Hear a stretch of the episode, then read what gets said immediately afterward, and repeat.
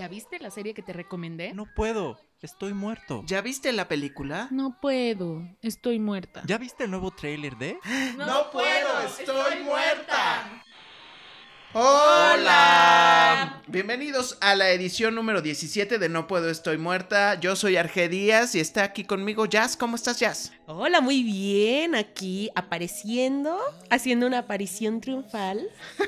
muy bien, Bull, ¿cómo estás? Muy bien, ¿y ustedes? Muy, muy bien. Y bueno, vamos a empezar con lo que estamos escuchando, que se trata de Sam Smith con How Do You Sleep. I gotta leave and start the healing. But when you move like that, I just wanna stay. What have Pues sí, él debe de saber bien cómo dormir con su música, ¿no? Porque medio duerme sus canciones. No, tiene algunas canciones muy buenas. Pero otras sí te duermen. Interesantes. Como una. como una. Y ni siquiera me sé los. No, títulos. hizo alguna colaboración hace poco, no me acuerdo, pero. Una colaboración, claro, pues sí. Exacto. Pero bueno, pues ustedes coméntenos a través de nuestras redes sociales que son No Puedo Podcast a través de Twitter, Facebook e Instagram. Y ahí coméntenos qué opinan de Sam Smith. Esto es lo nuevo, lo último que ha lanzado. Y pues bueno, vamos a empezar porque Bull, como siempre, muy dinámico, estuvo muy movido eh, viendo eh, algunas películas, estrenos y más. ¿Tienes alguna muerta en estreno? No, ¿No? no, no hay muertes. Muy bien. Y eso que vio película mexicana. No, ¿eh? y aparte, Mi película y aparte que Bull es difícil de convencer. Es ¿eh? difícil. ah. Es duro de pelar, duro de Ah, sí, por cierto, aquí ya vamos a empezar a cantar, no se sorprendan, eh, ya desde hace dos episodios hemos cantado. Le pueden poner mute si no les gusta.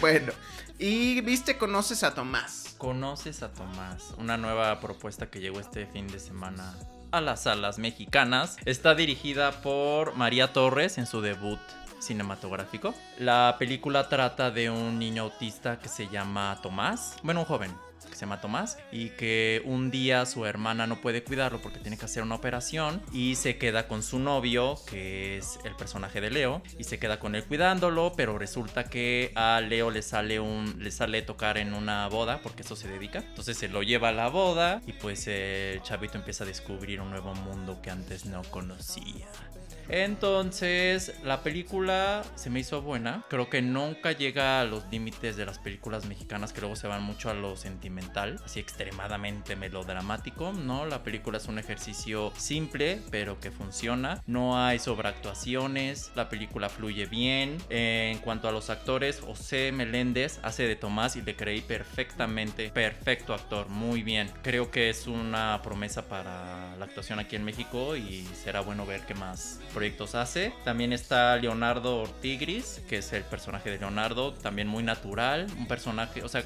supuestamente es como el galán de la película, pero realmente él como que funciona bajo su contexto, no se toma demasiado en serio. Igual Marcela Girardo como Fernanda, que es la hermana. Marcela de- Guirado. Girardo. Entonces ella también muy bien. Todas las actuaciones se me hicieron naturales. También sale Alan Estrada como Christopher, el amigo de Leo. Y la película no se toma en serio. Se me hizo entretenida y tampoco ven que estábamos hablando de las dos Ujú. categorías del cine mexicano. La, la que te muestra así la miseria y la comedia boba. Esta como que está in between. Me daría gusto que la gente apoyara más este tipo de cine mexicano. Porque quería darle unos datos que encontré que respecto a la taquilla aquí en México. ¿Cuál creen que es la película mexicana más taquillera del año? Mi ¿Del Reyes año? contra Godines. No, ese es del año pasado. No, No, es esta año ¿Es este año? Sí, Ok. claro. Este. Este, Loca por las compras, loca por el trabajo. Niñas bien. No manches Frida 2 Ah, con claro. Ah, sí, es 17 cierto. millones de dólares. Había olvidado que esa cosa existe.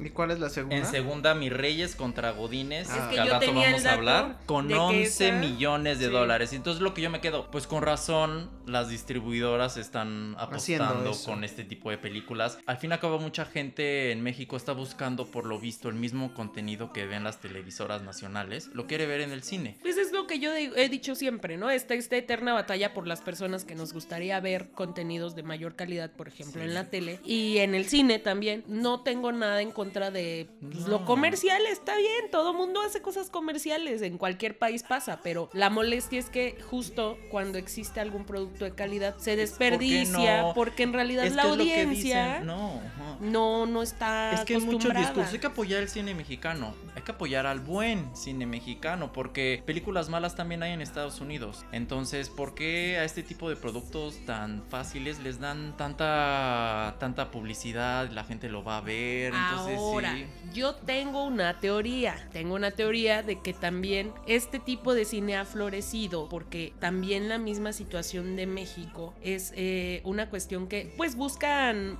La gente cada vez busca más salidas a la realidad que tenemos tan cruda afuera. Y entonces, ¿qué buscas? Pues algo que no te haga pensar en este. en cosas que, que te traen más mortificaciones, ¿no? La gente busca algo que si quieres Simple. por muy soso o muy simple, pues te hace que, que tu mente en ese momento no esté eh, fabricando ideas de todo lo que estamos viviendo en este país. Se entiende, ¿no? También, yo creo que esa es mi teoría. Como he dicho, no soy fan de ese cine mexicano. Creo que podemos hacer cosas más padres. Ese cine mexicano también se podría hacer bien, más bien, ¿no? O sea, Ah, sí.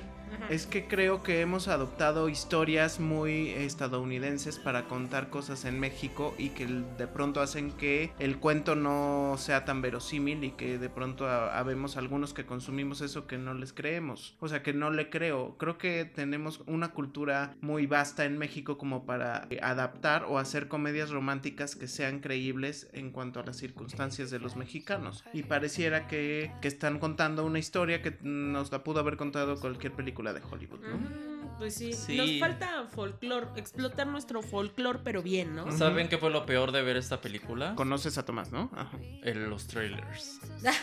Porque me pusieron una película que viene con Andrea Legarreta y yo. ¿Es neta que Andrea Legarreta está haciendo cine? Pues ella actúa. Pues Según. no, mejor que se queden hoy. Y no, no, y luego también pasaron del remake con. De, como si fuera la primera vez, la película de Drew Barrymore y Adam Sandler que está Ah, haciendo sí, ahora Sony. Que ya hicieron. También yo digo, puro refrito. Badir Derbez. No, la verdad es que. Sí deja que desear un poco. Y no, sé, no es por ser malinchista, simplemente es. Hay muchas cosas aquí en México. porque todos nuestros buenos directores se tienen que ir allá? Estamos en el. No, deja de eso, porque hay no solo buenos directores, hay gente que escribe muy bien o que tiene ganas de una oportunidad real en México y de pronto pues no hay apoyo a esos creativos que sí que sí quieren hacer cosas diferentes. Me parece que el cine pues está lapidando solito. Porque eh, pues entonces las historias originales las estamos teniendo en las plataformas. Y, Y a veces tampoco. a veces tampoco, ¿no? Pero No. tú decides. Sí, Tú decides. Tú. Tienes una gran variedad de productos originales para elegir. Y, y creo que sí, es bastante amplia la variedad. Ahí uno encuentra a veces no tan agradables, pero pues hay, hay oportunidad, ¿no? Ahí, ¿qué tal Alan, eh? En la película. Alan Estrada. Bien, nunca se sintió. Él es el más conocido, digamos, del, del elenco. Bueno, Marcela, Marcela también ya tiene lo suyo. Pero bien, o sea, no es el, el personaje mejor escrito, pero tampoco llega. Luego, este tipo de películas se van mucho al dramedy, de ay, o de bromitas tontas, pero no realmente se encuentran como un, un balance entre estos dos géneros. Entonces, sí es recomendable y ojalá, como que este tipo de películas te dan un poco más de fe en el cine mexicano. Ok, Muy muy, bien. bien. También viste por ahí, eh, bueno, nos ibas a recordar que ya está en México ya las está en cintas de cines Ted la Bundy. película de las cintas de Ted Bundy. Bueno, no, así se llama el documental, las cintas de Ted Bundy. La película aquí se llama Ted Bundy durmiendo con el asesino. ¿Sí se llama así? Eh, bueno, yo nomás les quiero recordar que Zac Efron hace muy buena actuación. Ya pueden juzgarla ustedes mismos. La película es un ejercicio que no funciona del todo y creo que se complementa mucho con el documental de Netflix. Ok, que está hecho por el que mismo también lo pueden ver ahí, pues También está en la misma plataforma, ¿no? Sí, Ok, entonces bien. ahí lo pueden ver. Bien, y también viste Alcanzando tu sueño o Teen Spirit de Elle Fanning. Es correcto, esta película... ¿Cómo la viste? Cuéntanos. La Ah. vi en... Todavía no se estén aquí en México, pero ya casi. Eh, la vi en Netflix de Estados Unidos. Ok, viajaste y la viste No, allá, claro. Algo así. Y la película eh, está dirigida por Max Minghella. Él es un actor, ahora hecho director. Él estuvo en la película de la red social con Justin Timberlake y Jesse Eisenberg. La película es como es como un mash de muchas canciones populares ahorita de pop. Entonces, eh, el Fanning canta y ella es como una chica que quiere ser cantante. Entonces se mete a una competencia que se llama Teen Spirit, donde hace audiciones y todo. Entonces se queda. Pero pues su mamá está así como que... eh, renuente, pero la apoya un amigo, un señor ya de, de gran edad que se hace pasar como su papá. Entonces ya ella empieza a escalar en esta competencia y pues ya ustedes van a ver qué sucede. Pero es como pues, alcanzando una estrella o cantando por un sueño o algo así. Pero hecha con mucho estilo. La película Maxi hace unas tomas muy, muy padres y todo el color de los escenarios y ella cuando está cantando hay tomas muy, muy interesantes. La historia es muy simple y el guion también lo hizo él. O sea, la historia es muy... No, no, no vayan esperando algo súper original, pero como la cuenta y las tomas que hace y todo el aspecto de mezclar este, esto musical con mucho visual y mucho color, creo que funciona bien.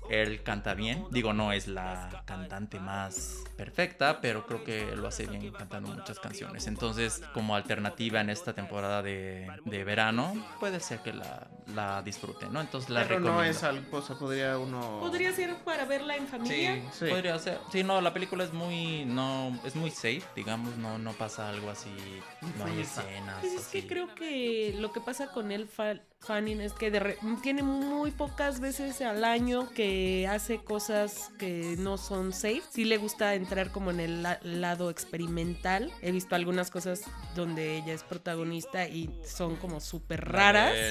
La del del ¿no? demonio neón Neón, y también, también vi la de la chica punk. Cómo enamorar a una chica punk y que también es como una película súper rara, que, que también él hace ahí un trabajo muy extraño. Eh, pero tiene también esto, eh, que tiene cosas muy tranquilitas o muy seguras, que pues seguramente también le dan una buena lana, ¿no? Pero está bien que como que experimente ella en otro Sí, tipo para, de es cine. para No está demostrar que es, encasillada. que es No, no versátil. encasillada, Ella claro. no está encasillada, Y como ¿no? que sí, sí le entra cosas raras, ¿no? Oye, y mientras tanto en México acabó Resistiré, ¿no, Jazz? Ay, sí. Acabó el jueves. ¿Y quién lo vio? con el Ah. pendiente. ¿Qué pasó? Pues un montón de personas lo vieron. ¿Sí? ¿Sí, le fue bien? Sí, sí, le fue bien. Terminó, al final eh, se hizo un recuento de, más bien este, como que terminaron al mismo tiempo MTV y también la transmisión de Chile y la de TV Azteca. Oh. Eh, ah, vaya, es que era una cuestión más Sí, sí, sí. complicada. Sí, sí, sí. Se, se empataron y eh, terminaron el jueves muy bien. Eh, por diferencia de minutos tal vez terminó antes en MTV y este Chile fue el último que lo transmitió. Pero pues con la sorpresa de que, bueno, no tan sorpresa de que ganó un minero chileno que se llama Mario Sepúlveda, que aquí en México pues no encantó a la gente, aunque dentro del encierro este que fue de cuatro meses, pues era la única persona que en realidad tenía una causa este, noble, que era apoyar a la investigación de, del autismo en niños, porque tiene un hijo autista. Este señor, pues incluso su vida llegó a la pantalla grande eh, a raíz del problema de, de la mina eh, en Chile que se volvió muy famoso. Ujú. Él era el líder de estos, de estos mineros y Antonio Banderas lo interpretó en la película de, de los 33. Ujú. Entonces, eh, pero aquí en México como que hubo mucha antipatía como que hacia su triunfo, eh, porque también, pues bueno, como sabemos, los realities son editados y obviamente no era la persona más controvertida, no era la persona que dio más sentimentalismo. eh, ¿Cómo ganaron? ¿Gracias al público o fue selección de la producción? Primero hubo una prueba de, bueno, hubo dos pruebas, eh, un salto en paracaídas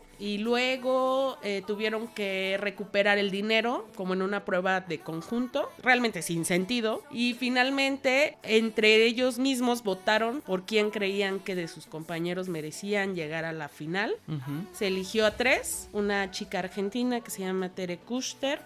Federico Ferrell, que es también argentino, pero que vive en México, es cantante y modelo, Mm, y este señor Mario. Finalmente entre esos tres se seleccionó al que tenía más votos por el público. Oh, ya. Y ya fue así como ganó el, el- lo que restó de los 500 mil dólares, que fueron 156 mil dólares. Entonces, este, pues ese dinero dividió el 15% de ese dinero con cuatro de sus compañeros o cinco de sus compañeros que llegaron a la final. Dejó fuera a Maneli González, la chica de Acapulco Shore, y a otro tipejo que es de realities de allá de Chile. Porque dijo, pues es que ellos tienen fama, ellos pueden ganar dinero, ¿no? Este, pero bueno, eh, fue muy controvertido aquí. Algunos querían que ganara este chico de argentino, Federico, pero pues este, yo creo que fue justo que ganara el señor. Fue el único que no fue a hacer show. Qué bueno. Y este, y pues su causa es noble, ¿no? Así que pues la transmisión estuvo bien. Algunas cosas sin sentido, como las pruebas, como les digo. Sí se convirtió en tendencia eh, eh, la conversación de resistir. Lo que no se logró durante toda la transmisión. No, toda la temporada no se Toda logró. la En temporada. final sí. En la final sí, pero pues este, fui, sí fue- hubo muchas polémicas en torno a este reality, ¿no? Que si estaba muy arreglado, Mm. que si este tensaban las cosas a propósito entre los participantes, que si los amores, los tríos que había ahí estaban súper pactados, cosas Que siempre salen a relucir, ¿no? Bueno, y que es normal, aunque, aunque sea un show de realidad, la clave, alguna vez alguien me lo dijo, es en la palabra show. Entonces la audiencia no puede, pre- no puede pensar que un reality show no tiene al menos algo de planeación. Entonces no necesariamente las, los conflictos y eso, pero de que hay algo planeado y de que hay una línea que tienen que seguir en la producción, seguramente sí. Entonces, este... No es como que todo sea genuino y así pasen las cosas. Obviamente hay cosas muy genuinas, pero no todo. ¿Y nadie ha pensado que deberían de hacer de Amazing Race México? ¿Funcionaría aquí? Creo que es de los mejores reality, realities jamás Yo no creo. El conflicto es que en México no tenemos mucha gente que hay, pero no creo que haya mucha gente, muchos competidores que tengan como este Ah, yo afán de hacer sí. como estas pruebas como de resistencia y las que hacen en Amazing Race. Que pongan a la de panza, que es panza real. No sé, o sea, a mí no se me hace. Mucha gente ve, mucha, mucha gente lo ve, pero yo honestamente no. Amazing Race no se me hace atractivo. Bueno, ya para quédense con público Big Brother. mexicano. ¡Ah!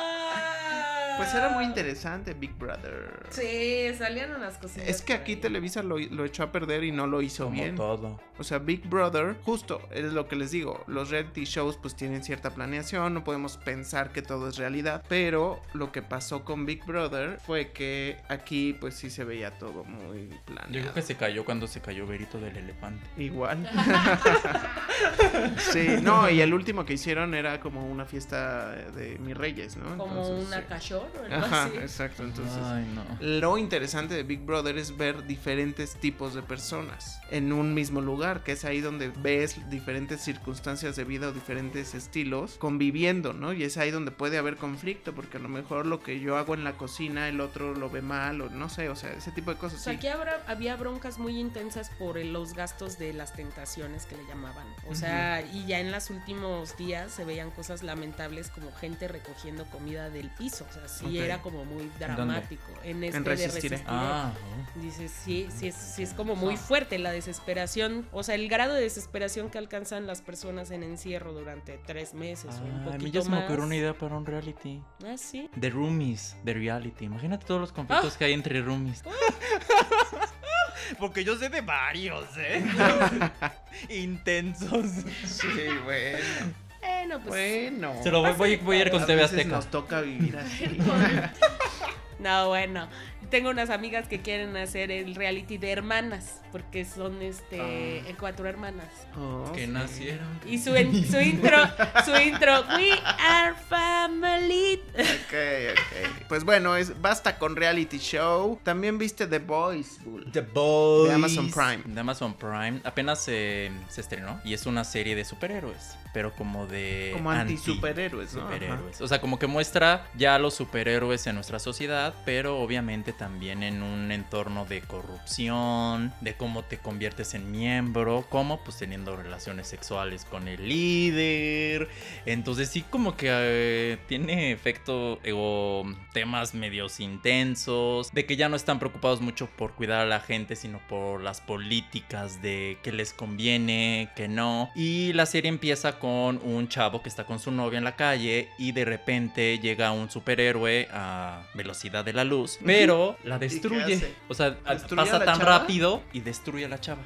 Entonces, ay, perdón, es que va a salvar el mundo. Entonces el chavo se queda traumado y empieza como una venganza, digo, porque lo que hicieron estos es darle, pedir una disculpa, darle una indemnización. Entonces él se mete contra mm, el grupo de los superhéroes corruptos se llaman The Seven y empiezan a crear este chico con otro señor un grupo de que se llaman The Boys que quieren luchar contra todo ese tema de eh, la corrupción con los Superhéroes. superhéroes. También sale la actriz Elizabeth Shue, que la recordamos por El Hombre Invisible y por Living Las Vegas con Nicolas Cage. Entonces la serie funciona, es como, me recordó un poco a Kikas, no sé si la llegaron sí a ver. suena, sí Ujú. me suena. Y también un poco a Watchmen. Mm. Que como que ya los superhéroes más denso, con temas políticos, entonces ya se me hizo interesante, la verdad. Sí, como con contrastes más este éticos, ¿no? Sí. Este y morales. Está padre. Sí, vela. La, la voy a La ver. Se me hace que es como algo que podría Interesante. yo ver. Sí, Muy bien. te va a gustar. Perfecto. Y Jazz tienes una recomendación de las favoritas de antaño. Y se trata, también es una de mis favoritas, se trata de The Nanny. sí, la amo, la estoy viendo de nuevo. Si ustedes se preguntan dónde está la, la Pre- se niñera. preguntan ustedes, si no lo han descubierto por sí mismos, les cuento que está en la plataforma de AP, La de la sonrisita. La de la sonrisita. la de las entregas a domicilio. En cuanto la vi dije, esta es sin duda una de las favoritas de todos los tiempos, marcó a toda una generación en los años 90. Eh, Fran Drescher, pues obviamente creo que no podrá desmarcarse No, jamás de ese papel. personaje. Pues es una caricatura aparte- de ella misma. Porque casi, aparte, casi, ¿no? eh, justo eso es este, pues una burla hacia ella misma, ¿no? Ella tampoco tiene la voz tan nasal en la vida real. No, pero. Pero obviamente para este personaje lo lleva al límite, ¿no? Este, su voz y demás. Eh, la verdad es que he estado viendo también que pues ahí no, no tiene el doblaje Ah, en lo que te iba a español. También lo es cual clásico el Me doblaje. puso de malas. En Netflix, porque la niñera estuvo en Netflix un tiempo, ¿Sí sí, tenía? tenía? el doblaje Ah. en español. De hecho, yo la estaba viendo ahí porque yo no he visto el final de la niñera nunca. Y ahorita estoy retomando en inglés, pero eh, de pronto me la quitaron de esas desapariciones de Netflix que de pronto ocurren. Ay, ya no está. Ya no está. Por ahí descubrí dónde está en español, que es en claro video, ¡Oh! dónde está en español. Oigan, ¿y ustedes vieron la película de la niñera y el presidente? Sí, claro, claro. Medio me gusta. Medio me gusta, exacto. Es que no me gusta, pero tampoco Medio la me- puedo o sea, si odiar. la pasan en la tele como que...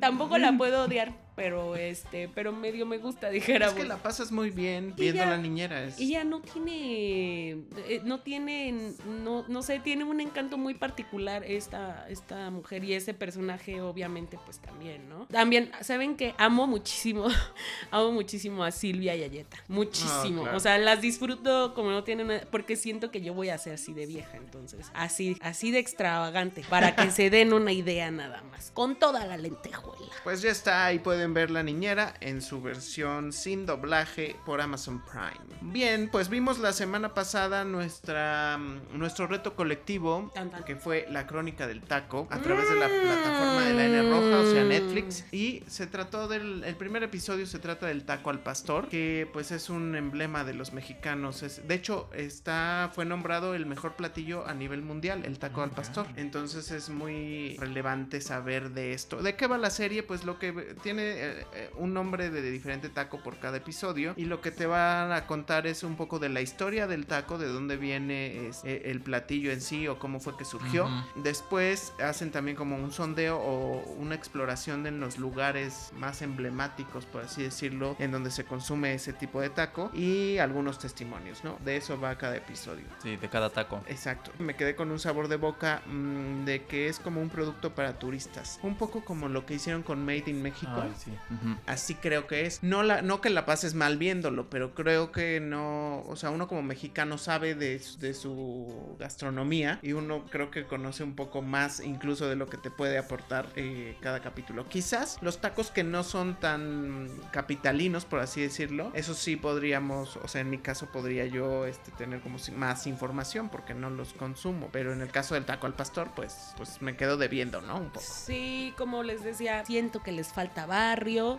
Eh, Antes de, debo confesar que antes de tener esta vida como vegetariana, pues sí, a mí me encantan los tacos. O sea, son, no, creo que no podría vivir sin, sin mi taquito. O sea, todo lo hago taco, todo. Entonces, cuando llegué a la Ciudad de México y dije, Dios mío, hay tacos en todas partes, eh, me puse a investigar. Hay un dato que tendría que ir como de entrada en, en el documental y es que en la Ciudad de México hay tantos tacos porque la ciudad, el, el- el platillo típico de la Ciudad de México es el taco. O sea, es algo que, de que luego mucha gente que somos de fuera pues no sabemos, ¿no? Es como de, ah, oh, la Ciudad de México tiene un platillo típico. Sí, es el taco. Hay muchísimas taquerías, sí, de tradición, sí. No todas son buenas, hay que decirlo. Y todos lo sabemos, que va en gustos. Pero, por ejemplo, pues sí les faltó, sí les faltó bastante. Pues se fueron al lado seguro de irnos al borrego viudo que decíamos, pues depende qué tan ebrio estés. Yo sí comparto esa idea. Te puede gustar, depende de qué tan ebrio estés.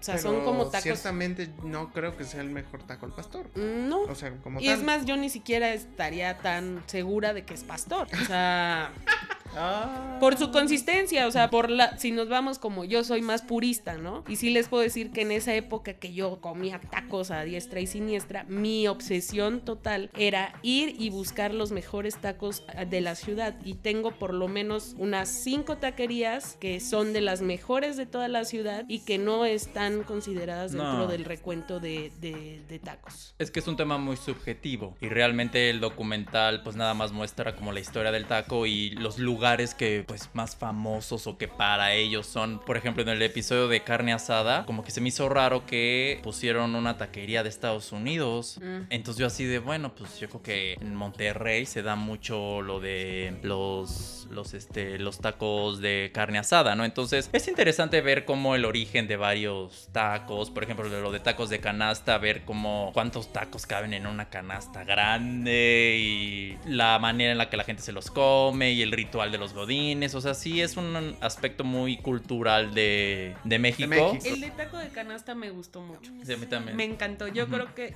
yo solo vi dos. Pero para mí el de taco de canasta fue como que me, me, me llevó a ese sentimiento, a pesar de que justo pienso lo mismo que tú, Arge, de que es algo que está elaborado más turísticamente hablando, más con proyección internacional. Me llevó más a ese sentimiento, a esa fibra del nacionalismo, en donde te muestran las generaciones de personas que no ven esto como solamente el acto del taco, sino todo lo que hay detrás de esta cultura del taco. El maíz, la siembra del maíz, el transmitir a otras generaciones eh, la importancia de este, de este fruto sagrado. También, pues, eh, este, ahí nos muestra un poquito de qué onda con los mushes, eh, ahí nos muestra también Ujú. cómo nosotros también podemos distinguir a los taqueros no solo por sus salsas, sino porque también tengan su presentación o sus gritos originales, porque eso también le da otro sentido a la experiencia de ir a comer taco. Es totalmente una experiencia. Yo tengo una taquería a la que voy y ahí te dicen primo, prima, para todo. Como la que mencionaban de los güeros. Ándale, como los güeros, ¿no? O sea, igual. Entonces es toda una experiencia y tal vez esa es este mi inconformidad con esta serie que de pronto creo que le falta mostrar un poco más del ritual del taco. Porque si ya estamos presentando al taco y todo lo que hay detrás, también siento que tiene que ver un poco más con el ritual. Yo creo que faltó elegir mejor los testimonios. Creo que se quedaron como en cierto tipo de gente a la que le preguntaban qué opinaba del taco. Y yo creo que eh, la, México es, eh, tiene una variedad, una multiplicidad de gente y esa es la que no vi. O sea, no, No. no logras ver eso porque todos comemos taco al pastor, todos de arriba abajo en todas clases sociales, Los de derecha a izquierda. Sí, se los pudo haber hecho más. Con el tema y de hecho también como que no me gustó mucho que esté narrando el taco, o sea, Mm. diciendo yo soy el La personalidad del taco. el pastor y yo soy el que te ayuda en tus pedas y esa parte como que decía mm, Es que siento que en el del taco al- pastor está mucho más forzado y en el del Mm. taco de canasta, por ejemplo, está mucho más armonizado y permite un poco más que sean los personajes principales quienes te narren lo que Sí. hay en torno a lo del taco. Por eso pudimos descubrir un poco más del taco de canasta que el de pastor. Ahí ya nos Pero dio a un ver, poco de díganme hambre. antes, ¿cuáles son sus favoritos? ¿Cuál es su taquito favorito? yo creo que de pastor. ¿Sí? ¿Va- ¿Pastor? ¿Pastor 1? ¿Pastor No, 2? viste. Yo creo que viste. Antes a mí, bueno, yo ya no como taco De nada. de nada prácticamente. Son quesadillas No. técnicamente. no. De humus. De- Quesadillas, volcanes. No, me hago, compro un chicharrón, porque, Pero compro un animal, chicharrón, ¿no? chicharrón de papa. Ah, ok. De harina de papa. Y está muy rico. También, este, estos Y con adornitos. eso te haces el taco con me aguacate. hago así como el aguacate. taco placero, ¿no? Taco placero. El- ese es mi favorito, el taco placero. Que te calientas una tortilla o ya la traes de la tortillería, la desempacas, le echas tu trocito de, tu generoso trocito de chicharrón, tu aguacate, tu queso, tu piquito de gallo, tu limón, tu salsa, tu sal y ya con eso, no hombre, el paraíso. Bueno, pues ya, ya hasta nos dio hambre. Y hablando de México, vamos con eh, el reto que me tocó la semana pasada, que se trató de mis reyes contra Godines, que me asignó Bull y que también vio Bull. Sí. Les puedo decir Me arrepentí después, pero bueno. que es una... Ay, lo triste es que lo ibas a torturar, Y creo que terminé seguramente. torturado yo. No, Bull, Pues no, también no saben mal. torturar, chavos.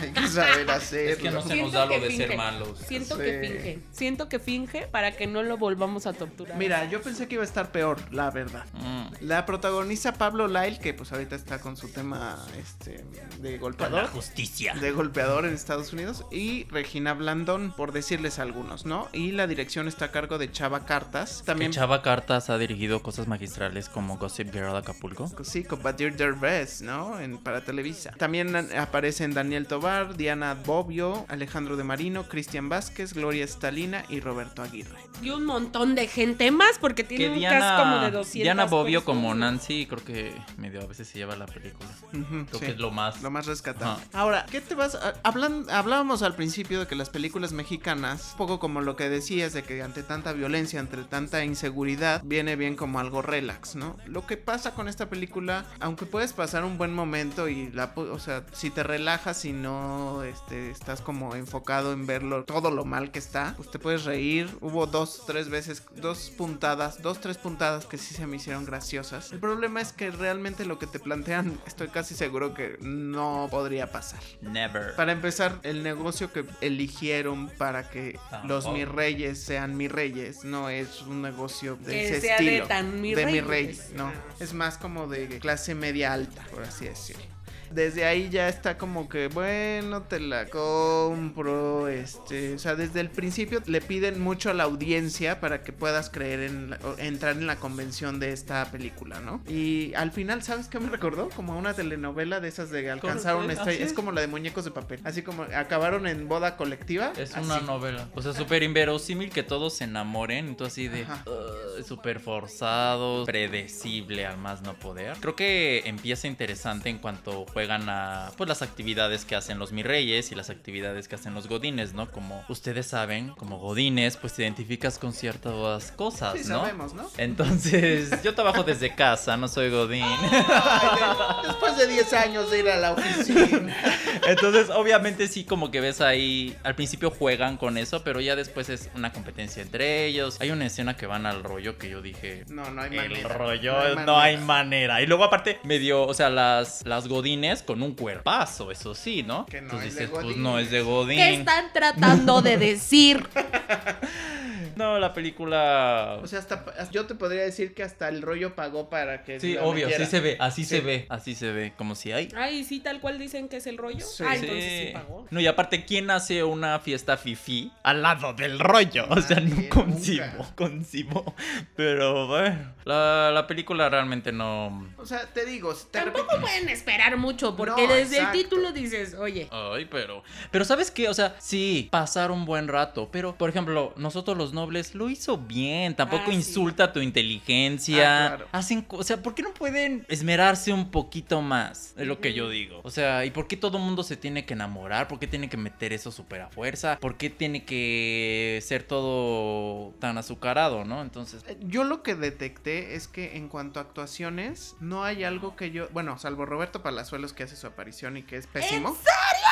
Pero los demás no, o sea, no son los grandes actores, pero veo talento que si hubieran podido ser dirigidos Bien. mejor, no, o sea, no hubo alguien, ninguno de los actores lo vi como desencajado. O sea, creo que todos tenían delineado su personaje. Lo pudieron explotar mejor, sí, pero todos tenían como su muy clara su línea, o sea, ten- sabías de qué iba cada persona. Aparte a mí el principio se me hizo un poco de mal gusto porque la situación que desencadena toda la trama es la muerte del papá del personaje principal, no es un spoiler. Entonces se me hace, después de la muerte ya todos están compitiendo para un zapato nefasto, o sea, cómo aprovechar un momento tan fuerte, eh? la muerte del papá de alguien para algo tan vacío. O sea, a mí lo de la muerte del papá, más que la muerte en sí, que utilicen eso para... O sea, ese es el pretexto para que esto ocurra, ¿no? Sí. Pero más bien, una persona de ese nivel de ejecutivo no está caminando No, en la, calle. y lo atropella un microbús. A eso Ay, es a lo que me refiero con que te piden demasiado Sí, para, no, para no. creerles. Entonces, pues es- eh, te enfrentas a problemas de guion, un- problemas de dirección, un- problemas de ritmo y edición. O sea, tiene todo. Pero aún así, sí hay unos disparates que te hacen reír. Bueno, la verdad es que Ahora, si me preguntan a mí, no la voy a ver. No, si te- no, y además, lo que sí es que yo no iría al cine a No. pa- a, ver eso. No. O sea, ya que está en una Pero ya plataforma vimos que Ya vimos que Ya 11 vimos millones que de dólares. Pero es que también tiene ahí una fórmula, porque eh, también dentro de la promoción, yo no sé si en algún punto, pero este, en la promoción también sale gente que ya es sobresaliente, pues obvio, Regina Blandón se hizo súper famosa por ser la rara de la familia Peluche. Peluche. No, me encanta lo que hace, ya es, tiene cierto reconocimiento en, en el gremio de la comedia mexicana, pero pues no creo que tampoco sea la más brillante. Está gente también de, de la comedia que es promesa, que ya lleva también un camino recorrido como Carlos Vallarta, que es este pues estando pero y hay Sí, que hace un personaje ahí este, en el rollo, justo. Como de guardavidas, ¿no? Ajá. Pues hay muchos personajes que también tienen, o sea, o, o- o actuaciones que están ahí para justo también jalar más gente, porque también parte de lo que vende en la taquilla mexicana es quién está involucrado en esto. Bueno, pues así con mis reyes contra godines, bajo su propio riesgo. Tampoco es que vayan a involucionar si la ven, pero este. Ah, pero- Claudia Ramírez también súper desperdiciada. Ah, claro, sí. Que es Claudia Ramírez, la de los 90, la de las novelas de los 90. Sí, desperdiciada. De hecho, cada que aparecía ella, yo me preguntaba, ay, ¿cómo le habrán dado llamado a esta señora para estas Y escenas? luego hay una escena al final que dices. Sí, "¿Really?". terrible. Yo, me hubiera- yo como actor me hubiera sentido ofendido así de. Bueno, pues por algo aceptó. Pues sí. Bull, ¿tuviste How to Sell Drugs Online Fast? Así es, me la recomendó ya. Sí, también la vio conmigo. Ah, la vieron juntos. Bueno, al mismo tiempo. Es- hay que aclarar eso. Que, que es que la vemos para el programa, pero no es que necesariamente la veamos juntos. Bueno, en este caso, ya sí yo sé. Ah, qué bueno. ¿Y ¿Y les gustó? ¿No se pelearon? Ahora no se ¿No pelean. se jalaron sus greñitas? Se fue con mi hermano, ella. De eso pide su limo. Ámame. Ah. Bueno, la serie es de Alemania, es una serie original de Netflix y habla de un chico que pues resulta que su novia se va de viaje y regresa, pero la novia lo corta. Y él se pone muy triste. Y resulta que la novia pues anda como que metida en drogas. En el bajo mundo. En el bajo mundo. Entonces se le ocurre la brillante idea que para ganársela otra vez se va a dedicar a vender drogas. Primero, amigo. ¿A quién en su sano juicio Se le ocurre eso. se le ocurre eso? no? Bueno, en Breaking Bad se le ocurrió. Pero se le ocurrió para ganar dinero para su familia. Bueno, eso es cierto, y para su cáncer, ¿verdad? O sea, no para recuperar. O sea, ya era su esposa, sus hijos, y aquí por una novia. Ay, sí, yo también. O sea, el concepto Really? está medio. Está really, mafufón. Está mafufón. Pero creo que lo ejecutan bien. Sí, o sea. Aparte es interesante ver otra cultura, ver a este chico, él es muy tecnológico, muy concentrado comentado en redes y toda esa parte como que sí lo supieron meter. Aparte es una serie que jamás verías por parte de Estados Unidos y estaría todo el mundo ahí. No, ¿cómo alguien piensa en los niños? Están promoviendo Las la drogas. drogadicción. Sí. Tenía que ser europeo, Ujú, sí, ¿no? no, El no asunto. la veo de otra manera. Pero sí. Sí. siento que tiene estilo. Hay algunas tomas donde juegan con colores, donde juegan con pues, este mundo de, los droga- de las drogas. Tampoco siento que lo glorifiquen. No, es como solo, solo está la situación, o sea, está la situación, en realidad se entiende que su objetivo no es ser un dealer, No. ¿no? Se entiende que, que su motivación es totalmente amorosa y sentimental, pero eh, lo que va ocurriendo en el camino es lo que, lo que le pone ahí el, el picantito ahí a esta situación. Y de hecho los episodios duran media hora. Y se va rápido, Se va se va rápido. porque hay otros, ta- también hay que decirlo, hay series que duran media hora y sientes que son como tres años ahí sentado. se va rápido porque sí está justamente, está interesante. Sí, como dice Bull, no es algo que veríamos en, eh, o que muy rara vez tal vez veamos en alguna producción gringa. Pero, eh, pues sí tenía que ser europeo, ¿no? Porque sí tiene una visión bastante moderna de, de un Sí. planteamiento que, que, pues aquí en México, por ejemplo, no nos imaginaríamos, ¿no? ¿Dónde la encontramos? Netflix. Netflix, En bueno. la plataforma de la N, roja. Sorry, I'm sorry. La plataforma de la N muy roja. Permisivos. Están muy permisivos hoy. Y también, Jazz, tú viste The Good Doctor. Bueno, vimos jun- juntos, pero no revueltos, vimos Good Doctor. Cuéntame. Sí, bueno, pues esta es la historia de un chico que es autista y que por azares del destino eh, llega a convertirse en doctor. Y pues eh, inicia esta serie con la novedad de que él pues está tratando de entrar o están discutiendo su entrada a un hospital Ujú. Para hacer su residencia. Eh, me parece muy bueno en general, o sea, sí me gustó, sí, sí tiene cosas o elementos que me interesaron mucho porque obviamente el, cada vez también es necesario que haya historias en las que el- las personas que tienen alguna diferencia eh, genética o eh, como le llaman también o como le llamaban antes discapacidad o limitación, barrera de comunicación en este caso, pues también tengan unas historias en las que sean protagonistas y no necesariamente sean eh, parte del problema, sino que sean realmente parte de la solución. Eh, eso me parece bastante bonito, me parece muy, muy interesante el planteamiento, pero... Ujú. Me molesta que estemos hablando de doctores que discuten la capacidad de una persona autista para, operar como médico, ¿no? O sea, para Sí. ser un médico cirujano. Me molesta. Porque son médicos. Yo sé, pero lo que mm, me gustó es que seguramente sigue ocurriendo y por eso es que está ahí. Puede ser.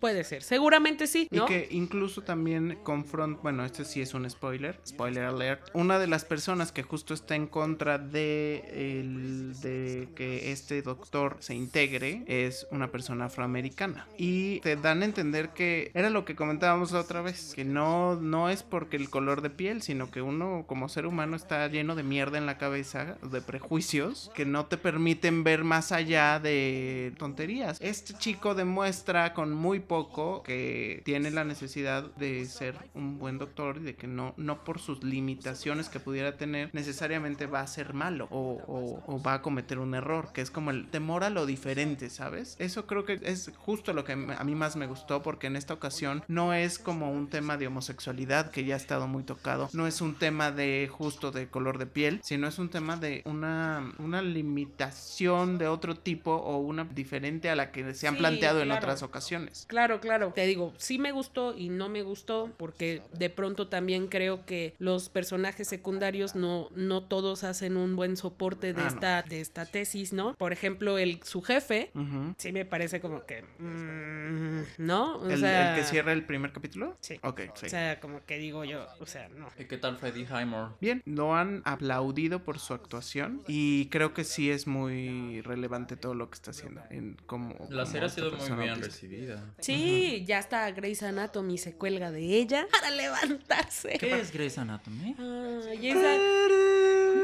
Para los que les gustó Grey's Anatomy, creo que tiene esa fres- frescura que tenían las primeras temporadas de Grey's Anatomy. Pero sin todo Pero el ahora, coito. sin todo- pues no, sí hay de pronto. Ay, pero no todo el coito que vimos en Grey's Anatomy en desde, el, desde el minuto Sí, uno. todos se daban.